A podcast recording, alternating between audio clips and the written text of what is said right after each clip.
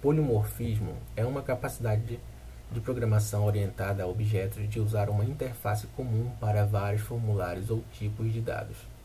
Suponha que precisamos colorir uma forma.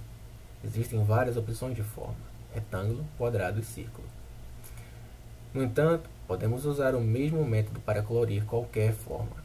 Este conceito é denominado polimorfismo.